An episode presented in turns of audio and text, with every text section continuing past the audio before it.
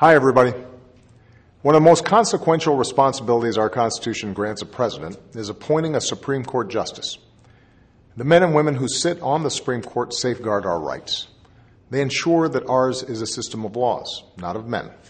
And they're given the essential task of applying the principles written into our founding documents to the most challenging questions of today. So, this is a duty I take very seriously. It requires me to set aside short term politics in order to maintain faith with our founders. And on Wednesday, after weeks of consultations with Republicans, Democrats, and leaders across the country, I selected a nominee whose unmatched experience and integrity have earned him the respect and admiration of both parties Chief Judge Merrick Garland. Judge Garland grew up in my hometown of Chicago with parents who taught him to work hard and deal fairly. As a young lawyer, he left a lucrative private firm to work for half as much in public service. Eventually, he oversaw the federal response to the Oklahoma City bombing, working side by side with first responders, victims, and their families to bring justice for an unspeakable crime. And everywhere he went during that investigation, he carried with him in his briefcase the program from the memorial service with each of the victims' names inside.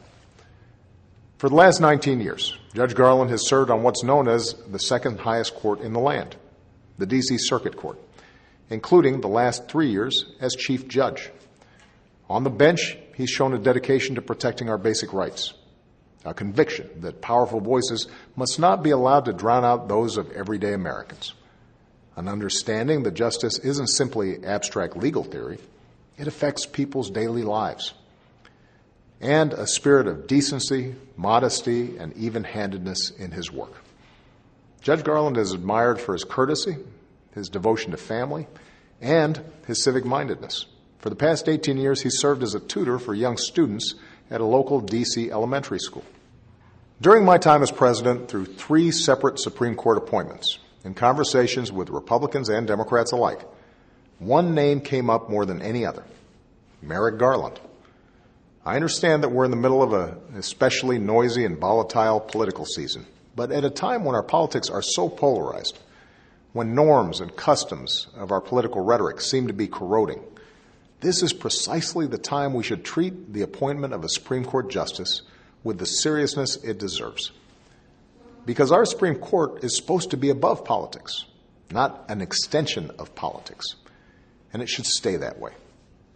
So I ask Republicans in the Senate to give Judge Garland the respect he has earned. Give him a hearing. Give him an up or down vote. To deny it would be an abdication of the Senate's constitutional duty. It would indicate a process for nominating and confirming judges that is beyond repair. It would make it increasingly impossible for any president, Republican or Democrat, to carry out their constitutional function. To go down that path would jeopardize our system of justice, it would hurt our democracy, and it would betray the vision of our founding. I've fulfilled my constitutional duty. Now it's time for senators to do theirs. I hope that they take the time to reflect on the importance of this process to our country.